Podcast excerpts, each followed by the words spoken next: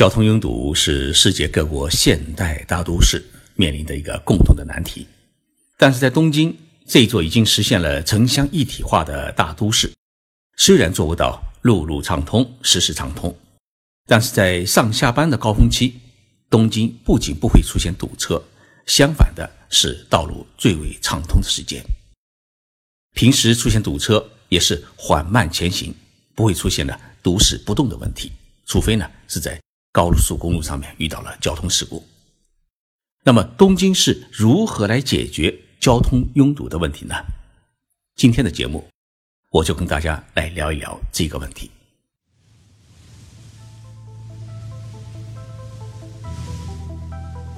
任你波涛汹涌，我自静静到来。静说日本，冷静才能说出真相。我是徐宁波，在东京。给各位讲述日本故事。东京是日本最大的城市，面积呢有两千一百九十平方公里，是我们北京市的七分之一。常住人口却超过了一千三百万人，只比北京市的常住人口少了百分之七十。根据二零一四年的统计数据，东京人口的密度为每平方公里是六千一百零六人，而北京市。每平方公里是一千三百十一人，高于北京的五倍。在这狭窄的东京，机动车的保有量超过了八百万辆，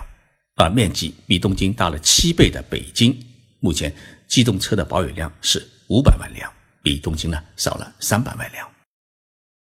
最为关键的是，东京每天呢还有六百多万名的公司白领和机关人员呢从。附近的埼玉县、千叶县、神奈川县，甚至从富士山脚下的山梨县涌到东京市中心来上班。结果是呢，北京堵车，而东京就是不堵车。在过去三十多年间，东京的城市交通管理还交出了一份漂亮的考卷，那就是机动车保有量是增加了两倍，但是呢，开车的速度。却提高了一倍多。世界城市管理专家们称，东京的这一个奇迹是一个世界的奇迹。东京这座现代化的大都市，它是如何做到不堵车的呢？首先，它是实施了先有地铁轻轨，后有私家车的公共交通发展的理念。东京的第一条地铁建于1927年，距今已经有90年的历史，是亚洲最早拥有地铁的城市。目前，东京的地铁呢已经拥有13条线路，285个车站，线路总长呢是312公里，总里程呢是世界第四位，日平均客流量达到了1100万人次，是世界上。客流量最大的一个地铁系统，而且东京的地铁网络呢是由城市中心向西向北呈扇形发展，呈现出一个放矢状的布局，并与呢市郊的铁路轻轨是连接在一起。也就是说，你在东京市中心坐上地铁，可以直接抵达位于千叶县、埼玉县、神奈川县的一些一些郊外的家，完全实现了。跨城市、跨区域的首都圈的交通大联网。除了地铁之外，东京还有庞大的轻轨铁路系统。轻轨铁路系统共有二十多条，总长度呢达到了一千七百公里，日平均客流量达到了两千八百万人次。如此便捷的城市轨道交通，使得东京人已经养成了一个习惯，那就是出门与朋友约会时。往往会十分准确地告诉对方，我在几点几分可以到达约会的地点。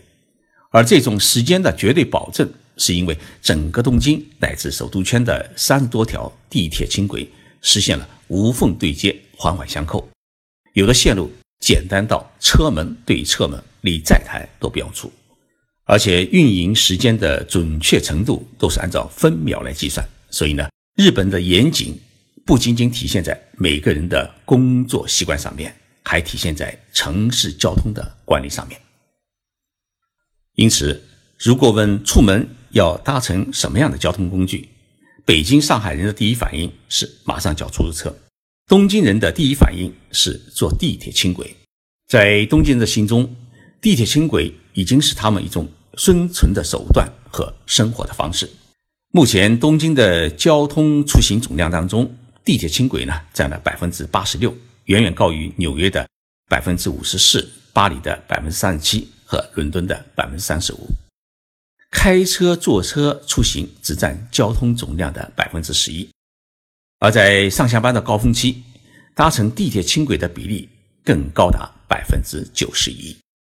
发达的轨道交通从根本上舒缓了东京的城市的交通压力，也有效控制了汽车的发展数量，使得东京避免了在城市高速发展当中遭受的环境污染和道路的拥堵。还值得一提的是，东京市先建设地铁轻轨，然后呢，再沿着地铁轻轨线路建设新城和居民小区住宅。所以，东京人喜欢在地铁轻轨的沿线买房子，而且还喜欢买到郊外去。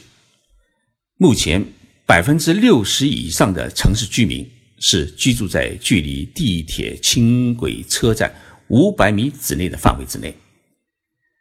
那我们中国的许多城市的建设恰恰相反，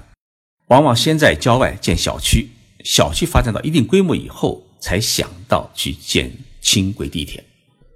因此，就迫使市民他的买房子啊，往往是往交通发达的市中心里面涌，也迫使居住在郊外的居民啊，他不得不买汽车来解决出行和上下班的问题，这就必然导致了道路交通的拥堵。第二。东京实施了买车必须先有停车位的私家车的限购政策。日本虽然是一个汽车大国，拥有全世界最多的汽车制造企业，汽车制造业是日本经济发展与出口贸易的一大支柱产业。理论上来讲啊，政府应该积极鼓励国民买车，但是日本政府为了避免交通拥堵，却制定了一项特殊的政策，那就是你要买车就。必须要有停车位，也就是说，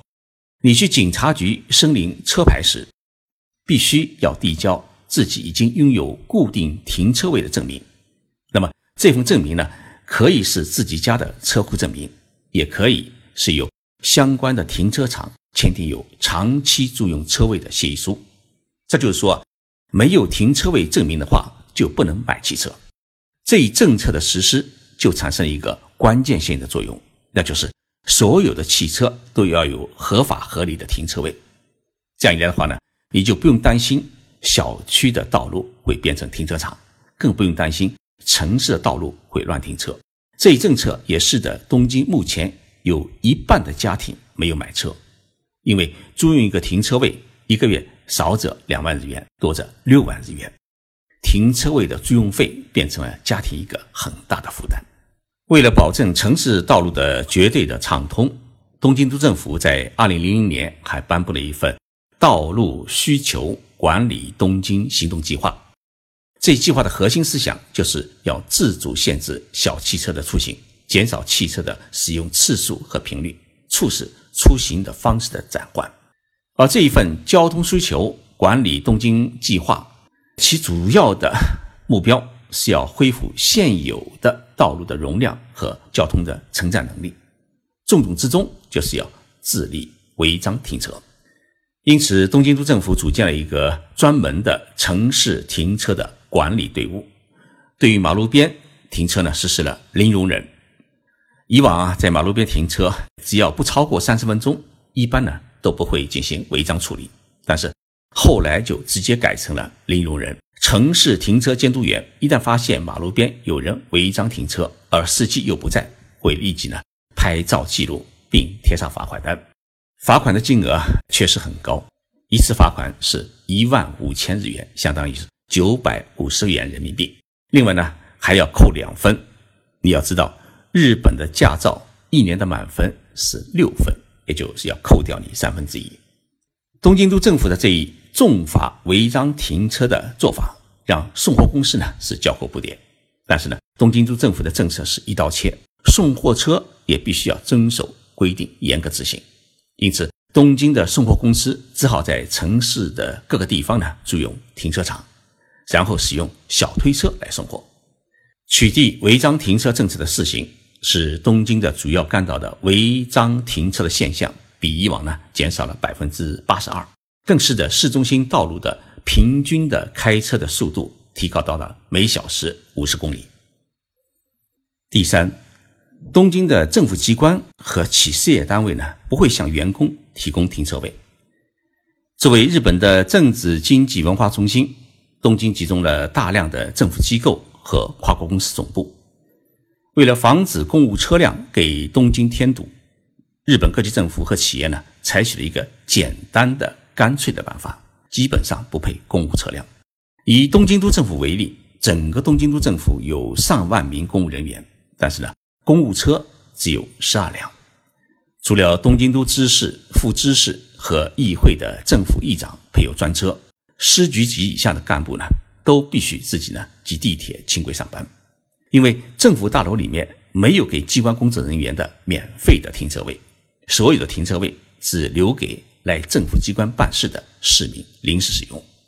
像日产汽车公司，自己是生产汽车的一个跨国集团，但是呢，它的东京总部的公用车只有四辆，一辆呢是给社长专用，另一辆呢是给副社长专用。还有两辆呢，是给公司的十几个董事们去从事公务活动时轮流使用。既然公务员和企业员工上下班不能开汽车，那么是不是享受车天呢？日本全国没有这样的规定，东京都所有的机构自然也没有这样的规定。但是呢，所有的公务员和企业员工，包括临时工，每个月都给报销上下班的地铁、轻轨的月票。外出办事时搭乘地铁、轻轨是实报实销，而搭乘出租车则需要严格的审批，一般不会被允许。那么，在东京市中心，如果自己开车上下班，租用停车场需要多少的费用呢？以我办公室所在的赤坂地区为例，每小时的停车费是七百日元，约为十一块人民币，这相当于东京一位白领半个小时的工资。而一个月的停车位的租用费，在赤坂地区更是高达六万日元，相当于四千块人民币。如果自己家里面租一个停车位，每天再开车到市中心来上班，那就意味着自己一个月的工资的一半要用于养车。高额的停车费使得东京没有人开私家车来上班，因此我们在上下班的高峰期，在东京的马路上看到的风景是。稀稀拉拉，没有几辆车在跑。上下班的高峰期，恰恰是东京车流量最少、道路最为畅通的时间段。因为大家只有到了公司，才会开始工作，送货车才开始上路。所以，东京市中心交通最为繁忙的时间段是上午十点到下午四点，而不是上下班的高峰期。第四，日本司机开车呢，注意礼让，很少超车。东京人良好的开车习惯，无疑在很大程度上面对于缓解道路的拥堵状况起到了重要的作用。譬如，主要车辆与辅路直行车辆实行各走一辆的做法，避免了贴身逼抢危险的发生。同时，除了特别紧急的状况，司机开车呢一般不会超车。所以，我们在东京的道路上面看到的车辆都是直线一条排队下前，而不是出现。蛇形的相互超车，按顺序行驶，虽然看起来行进比较缓慢，但却保障了道路的畅通。另外呢，日本人驾车礼让的精神呢，也让人印象深刻。如前面的车辆要打灯并线，后车呢就会主动礼让，绝没有警察友们不让的现象。被让的车辆呢，也往往会通过闪两下双奔灯来表示感谢。这一举动呢，对于缓解后车被加塞后的不爽心态具有明显的疗效。正因为司机自觉遵守交通规则，我们在东京可以发现两个奇怪的现象：第一呢，东京的道路上面很少有摄像头，因此一般东京的车辆上面很少有人安装那种可以发现摄像头的监控装置；第二，东京的马路上尤其是十字路口，很少发现有交通警指挥交通，更没有协警之类的辅助人员在马路。节目的最后，我还想特别强调一点：我们北京、上海的城市道路的规划，基本上是按照井字形来布局的。井字形的布局，使得城市看起来呢，东西南北几条大通道显得很壮观、很漂亮。但是呢，实际上的结果来看啊，有一条主干道如果发生拥堵的话，所有的车辆都会被堵住而无法前行。东京的道路它不是按照井字形来布局的，而是按照蜘蛛网的形状来布局的。也就是说，东京除了主干道，还有许许多多的小弄堂、小马路可以穿行。一旦主干道发生拥堵，所有的车辆都会通过钻小弄堂、小马路实现迅速的分流，除非是在高架上面，那可是真的没有办法。所以，城市建得太方方正正，看起来漂亮，但是对于解决城市交通的拥堵问题不一定管用。我在喜马拉雅节目的文字稿都会发表在我的微信公众号“静说日本”上面。需要看文字稿的听众朋友，请加我的公众号“静说日本”。这个公众号呢，还会发表一些不会在喜马拉雅节目上广播的文章，请大家呢关注。另外，想在中国下单网购日本商品的听众朋友，请关注一个叫“全日空海淘”的 APP。这个网购网站是日本最大的航空公司之一的全日空公司经营的，商品呢绝对靠谱，而且。都是从日本直接发货，通过全日空自己的物流渠道直接送到中国消费者的手中，一般的一个星期就可以到货，超过一定购物量的还可以免邮送费。欢迎大家呢关注全日空海淘。谢谢大家收听这一期的节目，我是徐宁波。我们在下一期的节目里面来谈一谈东京湾是如何开发建设大湾区的。我们周六再见。